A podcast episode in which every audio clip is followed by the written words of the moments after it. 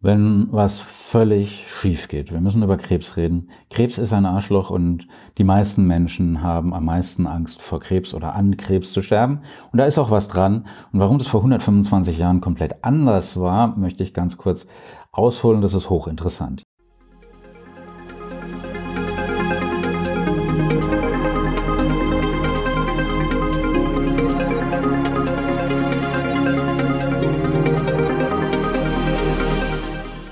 Sind Körper und da geht natürlich was schief.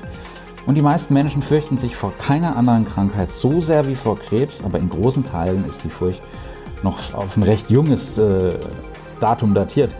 Vor genau 125 Jahren hat das American Journal of Psychology gefragt, vor welcher Gesundheitskrise die Menschen am meisten Angst hätten. Und da waren es eher Erdbeben, Bisse durch tollwütige Tiere, ähm, Diphtherie, Pocken, Tuberkulose, aber auch Ertrinken oder Kiefersperre. Also nichts, wo ich heute insbesondere hier in den westlichen Ländern drüber nachdenke oder selten einen Gedanken dran verschwende, weil wir es einfach durch Impfen oder bessere gesundheitliche Versorgung teilweise ausrotten könnten oder einfach hier die Gefahr gegen Null haben schicken können oder die Gefahr hier einfach richtig minimieren haben können. Natürlich äh, liegt es zum Teil auch daran, dass die Menschen früher oft nicht lange genug leben konnten, um in größerer Zahl Krebs zu bekommen. Und die Frühgeschichte von Krebs besteht darin, dass es eigentlich kaum eine Frühgeschichte von Krebs gibt, weil es war nicht so, dass der Krebs überhaupt nicht existiert hatte vor 125 Jahren, aber ist den Menschen nicht als was Wahrscheinliches oder als äh, beängstigendes Szenario aufgefallen. Ähm, in dem Sinn kann man das heute mit der Lungenentzündung vergleichen. Das ist immer noch die neunthäufigste Todesursache aber nur die wenigsten haben große Angst daran zu sterben. Und in der Regel bringen wir eine Lungenentzündung eher so mit gebrechlicheren, älteren Menschen in Verbindung, dann vielleicht noch im Zusammenhang jetzt mit Corona, ähm, Menschen, die ohnehin bald abtreten werden, was ich trotzdem natürlich mit Respekt sagen möchte.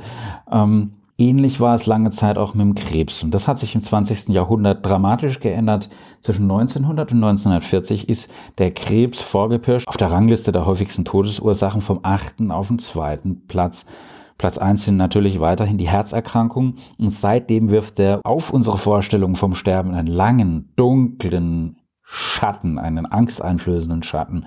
Und heute werden 40 Prozent von uns feststellen, dass wir irgendwann in unserem Leben Krebs bekommen. Und viele weitere haben den, ohne dass sie ansatzweise eine Ahnung davon haben. Die werden vorher an was anderem sterben. Die Hälfte aller Männer über 60 und drei Viertel über 70 haben bei ihrem Tod Prostatakrebs, ohne dass sie eine leiseste Ahnung davon haben. Hat sogar die Vermutung geäußert, dass alle Männer Prostatakrebs bekommen würden, wenn man nur lange genug lebt.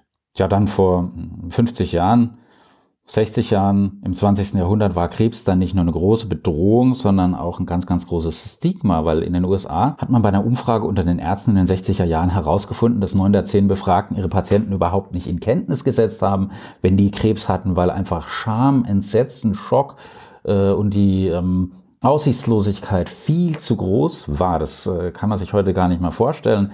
In Großbritannien kamen die Umfragen ungefähr zum gleichen Ergebnis. 85 Prozent der Krebspatienten wollten natürlich wissen, ob sie sterben würden. Äh, auf der anderen Seite waren 70 bis 90 Prozent der Ärzte überhaupt nicht dazu bereit, es ihnen zu sagen oder auch nicht in der Lage, es ihnen zu sagen. Mittlerweile sind die allermeisten Ärzte hier sehr viel empathischer und äh, achtsamer geworden. Nichtsdestotrotz ist es äh, natürlich auch kein Vergnügen, jemanden solch eine Botschaft zu überbringen. Im Gegenteil, welche Botschaft sowohl als Empfänger als auch Sender ist denn schlimmer? Ich kann mir nichts Schlimmeres vorstellen. Häufig haben wir die Vorstellung, wir würden uns Krebs zuziehen wie so eine Art Bakterieninfektion, aber in Wirklichkeit spielt es sich ausschließlich in unserem Inneren ab und das ist ziemlich gemein. Der Körper wendet sich gegen sich selbst. Und es gab äh, im Jahr 2000 einen Artikel in der Fachzeitschrift Cell und da wurden insbesondere sechs Eigenschaften aufgeführt, die allen Krebszellen gemeinsam sind und die will ich natürlich nicht vorenthalten. Punkt eins: die teilen sich unbegrenzt. Das ist natürlich zum Kotzen. Ähm, Punkt Nummer zwei, die wachsen ohne Anlass oder ohne Einfluss durch Hormone oder durch andere Zutaten von außen, chemische Zutaten von außen, die betreiben Angiogenese. Das heißt, die führen unseren Körper so hinters Licht, dass der dich auch noch mit Blut versorgt.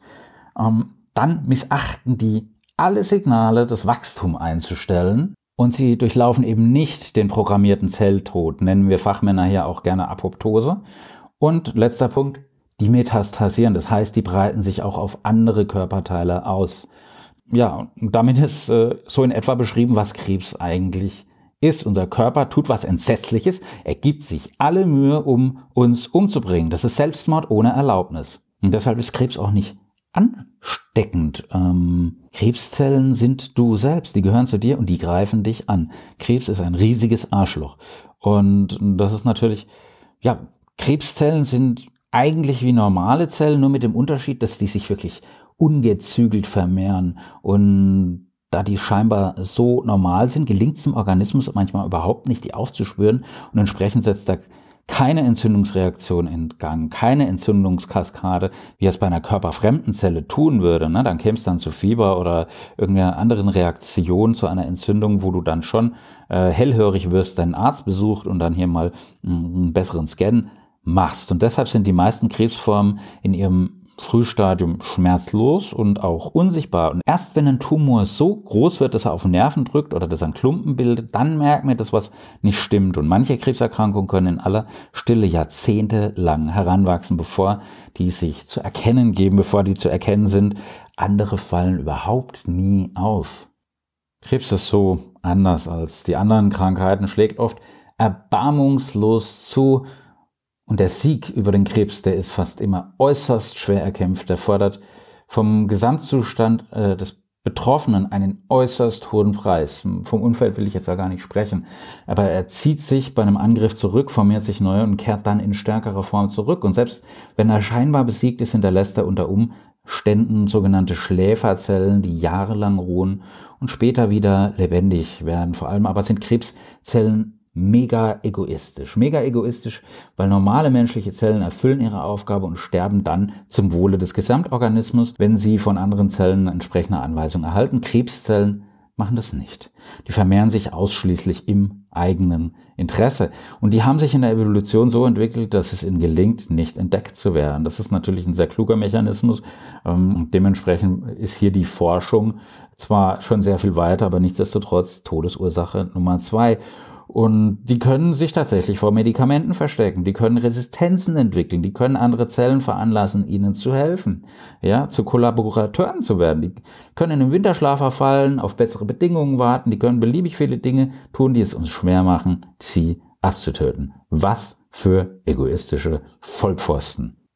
Ganz was wichtig ist, ist erst vor wenigen Jahren klar geworden, bevor Krebszellen beginnen zu metastasieren, können die vermutlich einfach durch eine Form von chemischer Signalübertragung in entfernten Zielorganen den Boden für eine Invasion vorbereiten. Das klingt jetzt hier nach Kriegsrhetorik. Ich muss ehrlich sagen, ja, es ist äh, so ähnlich wie ein Krieg. Ähm, ein Krieg mit Schläfern, auf den man sich schlecht vorbereiten kann. Ein Guerillakrieg. Und sie sind mächtig und sie sind böse.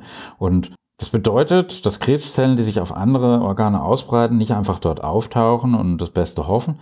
Die haben in ihrem Zielorgan schon wie so eine Art Basislager. Und es war immer ein Rätsel, warum bestimmte Krebsformen sich in ganz bestimmte Organe begeben und das häufig in ganz, ganz weit entfernten Körperteilen, wo du niemals denken würdest, na ja, da würden die jetzt ja wohl kaum hingehen. Wir müssen uns einfach von Zeit zu Zeit daran erinnern, dass wir es hier mit hirnlosen Zellen zu tun haben. Die sind nicht absichtlich boshaft. Die haben sich auch nicht verschworen, um uns zu töten. Die tun schlicht und einfach das, was alle Zellen anstreben, Survival of the Fittest, also Überleben. Und die Welt ist natürlich ein schwieriges Umfeld. Und bei allen Zellen hat sich im Lauf der Evolution ein Repertoire von Programmen entwickelt, mit denen sie sich vor Schädigung der DNA schützen. Die tun einfach das, wozu die vorprogrammiert sind. Oder Krebs ist der Preis, den wir für die Evolution einfach bezahlen, so könnte man es auch nennen, weil wenn unsere Zellen nicht mutieren könnten, würden wir niemals Krebs bekommen, aber wir würden auch keine Evolution durchmachen. Das heißt, wir würden nicht wachsen, wir würden uns nicht an die äußeren Gegebenheiten anpassen. Wir wären für alle Zeiten festgelegt, das wäre ja auch relativ langweilig, aber in der Praxis bedeutet das, auch wenn die Evolution für den Einzelnen manchmal Unannehmlichkeiten mit sich bringt, ist sie für die Spezies insgesamt äußerst nützlich. Und eigentlich ist Krebs nicht eine einzelne Krankheit, sondern eine Ansammlung von mehr als Jahrhunderten, 200 Krankheiten mit ganz unterschiedlichen Ursachen und Prognosen. Und 80 Prozent der Krebserkrankungen, ähm, also die Karzinome, die entstehen in Epithelzellen, das heißt in den Zellen, die die Haut und die Umhüllungen der Organe bilden. Brustkrebs zum Beispiel wächst nicht einfach zufällig in der Brust, sondern Der Ausgangspunkt liegt normalerweise in den Milchgängen und man nimmt an, dass die Epithelzellen besonders anfällig für Krebs sind, weil sie sich schnell und oft teilen und nur ungefähr ein Prozent der Krebszellen kommen im Bindegewebe vor. In solchen Fällen spricht man dann von Sarkomen. Krebs ist vor allem eine Altersfrage, weil zwischen der Geburt und dem 40. Lebensjahr besteht für Männer nur eine Chance äh, von 1 zu 71 Krebs zu bekommen. Bei Frauen liegt die Wahrscheinlichkeit bei 1 zu 50. Jenseits der 60 jedoch steigt die Wahrscheinlichkeit auf 1 zu 3 für Männer und 1 zu 4 für Frauen. Also hm, so Richtung Rentenalter kann es dann richtig unbequem werden und das ist natürlich ähm, mega nervig und total unfair. Das heißt, ein Mensch, der jetzt 80 ist, der bekommt Krebs mit einer tausendmal größerer Wahrscheinlichkeit als ein Teenager. Und ein gewichtiger Faktor, der darüber mit bestimmen kann, wer Krebs bekommt, das ist auch natürlich die Lebensweise. Natürlich hat ja einen ganz immensen Einfluss auf äh, die Angiogenese von bösartigen Tumoren. Manche Berechnungen zufolge ist mehr als die Hälfte der Fälle auf Ursachen zurückzuführen, äh, wo wir selbst eigentlich etwas ändern könnten. Vorwiegend Rauchen, vorwiegend übermäßiger Alkoholgenuss und übermäßiges Essen. Also alles, was eben gesund ist, alle Laster, die mir so gerne, äh, denen wir so gerne frönen, ähm, sind hier natürlich äh, nicht äh, förderlich im Sinne der Gesundheit. Und es ist auch ein signifikanter Zusammenhang zwischen Übergewichten, Krebserkrankungen von Leber, Brust, Speiseröhre, Dickdarm, Prostata, Bauchspeicheldrüse, Nieren, Muttermund, Magen und Schilddrüse. Also praktisch alle Organe nicht von der Hand zu weisen. Wie das Körpergewicht im Einzelnen ausschlägt, ist manchmal nicht ansatzweise geklärt, aber ganz offensichtlich hat es eine Wirkung. Und ja, äh, in Zeiten von Greta Thunberg Bewegungen äh, Richtung Naturschutz, Umwelteinflüsse sind eine bedeutende Krebsursache und das mehr als den meisten von uns überhaupt nur ansatzweise klar ist, weil der erste, dem ein Zusammenhang zwischen der Umwelt und Krebserkrankung aufgefallen ist, das war der britische Chirurg Percival Pott. Das war 1775, schon ein Weilchen her. Und ja, Hodenkrebs trat einfach unverhältnismäßig häufig bei Schornsteinfeger auf. Ähm, die Erkrankung war für den Berufsstand sogar so charakteristisch, dass, dass man das Schornsteinfegerkrebs bezeichnet hat. Und Pott hat äh, seine Untersuchungen veröffentlicht und ähm, da kam Folgendes raus. Es war bemerkenswert, dass nicht nur eine umweltbedingte Krebsursache nachgewiesen werden konnte, und zwar eindeutig, sondern auch, dass der Autor dieser Studie ein gewisses Mitgefühl für die armen Schornsteinfeger erkennen ließ. Und das in einem harten Zeitalter, in einem gleichgültigen Zeitalter, in dem die eigentlich eine völlig unterprivilegierte Gruppe waren, die sind noch nicht mal mit dem Allerwertesten angeschaut worden und von frühester Kindheit an ähm, wurden die Schornsteinfeger häufig mit Brutalität behandelt und fast immer litten die unter Kälte und litten unter Hunger. Und die werden in enge und manchmal heiße Schornsteine gejagt, wo die sich prellen, verbrennen, fast ersticken. Und wenn die dann in die Pubertät kommen, werden sie besonders anfällig für so eine höchst lästige, schmerzliche, tödliche ähm, Krankheiten. Die Ursache der Erkrankung, das waren die Rußablagerungen in den Falten des Hodensacks. Gründliches Waschen einmal in der Woche hat zwar verhindert, dass der Krebs entstand, aber man hat sich da einfach nicht so gründlich gewaschen wie jetzt heutzutage. Das Problem der, Schornsteinfeger damals war, die konnten sich nicht wöchentlich waschen und der Hodenkrebs war bis ins späte 19. Jahrhundert ein ganz, ganz großes Problem in dieser Berufsgruppe. Und in welchem Umfang jetzt Umweltfaktoren zur Krebserkrankung beitragen, das weiß niemand, weil das nachzuweisen ist leider und praktisch unmöglich. Und auf der Welt werden heute mehr als 80.000 Chemikalien kommerziell produziert und es ist ja auch der Trend, ähm, back to the roots, ähm, ich esse was nur aus dem Garten oder was ich kenne oder was ich selber ähm, eben angebaut habe. Aber nichtsdestotrotz, einer Berechnung zufolge wurden bei 86 Prozent dieser Chemikalien nie die Auswirkungen auf den Menschen untersucht. Und auch über die äh, guten und die neutralen Chemikalien um uns herum wissen wir wirklich nicht viel. Wenn ich jetzt die Frage stelle, welches sind denn die zehn häufigsten oder gefährlichsten Moleküle im Lebensraum der Menschen, da hat niemand so wirklich eine Antwort. Ja, man spricht dann über Kohlenmonoxid, Tabakrauch, Asbest. Das ist eingehend erforscht. Alles andere ist weitgehend Spekulation. Wir atmen eine Menge Formaldehyd ein, also gerade so die alten Ikea-Möbel, da war das immer gang und gäbe.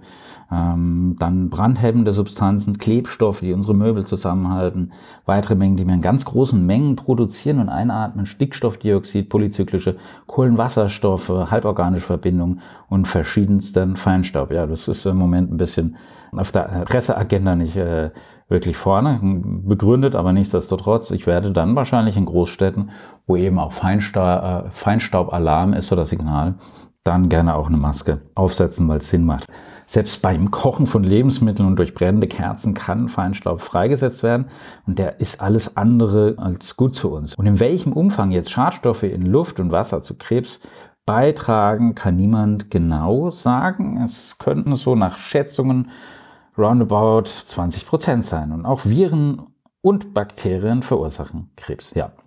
Und nach einer Schätzung der WHO aus dem Jahr 2011 lassen sich in den Industrieländern 6 Prozent, in den Ländern mit niedrigen und mittleren Einkommen bis zu 22 Prozent der Krebserkrankungen ausschließlich auf Viren zurückzuführen. Vorher war das eine sehr radikale Idee noch, aber ein Wissenschaftler aus New York hat vor über 100 Jahren schon festgestellt, dass ein Virus bei Hühnern Krebs verursacht, aber seine Entdeckung wurde allgemein abgetan. Angesichts des Widerspruchs und sogar eines gewissen Sports hat er diesen Ansatz fallen lassen und hat sich dann anderen Forschungsthemen gewidmet.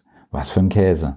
Erst äh, 1966, zum Zeitpunkt des Wembley-Tors, also mehr als ein halbes Jahrhundert nach seiner Entdeckung, wurde der dann mit der Verleihung vom Nobelpreis offiziell rehabilitiert. Und heute wissen wir, dass Krankheitserreger für Zervixkrebs verantwortlich sind, der einfach äh, vom menschlichen Papillomvirus verursacht wird. Und außerdem für einige Arten des Burkitt Lymphoms, Leberkrebs und mehrere andere Varietäten. Und insgesamt dürften Krankheitserreger Schätzungen zufolge die Ursache für ein Viertel aller Krebserkrankungen weltweit sein. Und manchmal sieht es so aus, als würde Krebs einfach grausam zufällig zuschlagen. Rund 10% äh, der Männer und 15% der Frauen, die Lungenkrebs bekommen, sind Nichtraucher und waren, soweit man weiß, keinen besonderen und bekannten Umweltgefahren oder anderen erhöhten Risiken ausgesetzt. Und es scheint tatsächlich, als hätten sie einfach nur sehr, sehr viel Pech gehabt. Aber ob es Pech in einem schicksalhaften oder einem genetischen Sinn war, das lässt sich in der Regel nicht möglich oder überhaupt nicht feststellen. Eines ist allerdings allen Krebserkrankungen gemeinsam, die Therapie. Und die Therapie ist rabiat und darüber will ich dann mit euch in meiner nächsten Podcast-Folge sprechen. Harter Tobak, wichtiger Tobak, ähm, zweithäufigste Todesursache in den Industrieländern. Ähm, geht zu euren Vorsorgeuntersuchungen, kümmert euch, äh, macht auch mal die ein oder andere App, die ihr verwendet, zum Beispiel Hautscreening. Da gibt es schon ganz, ganz tolle Sachen. Gerade bei uns auf dem Land kriegst du ja nicht so schnell ähm, einen Facharzttermin. Also denkt einfach hier auch mal drüber nach. Ansonsten sind wir dann in der Apotheke vor Ort immer äh, für euch da. Und ja, am Ende war der Jan. Nächste Woche geht es weiter. Wieder mit Krebs. Äh, ich gehe noch viel mehr ins Detail. Es wird noch spannender. Also zieht die Mundwinkel nach oben. Love, Peace, Bye.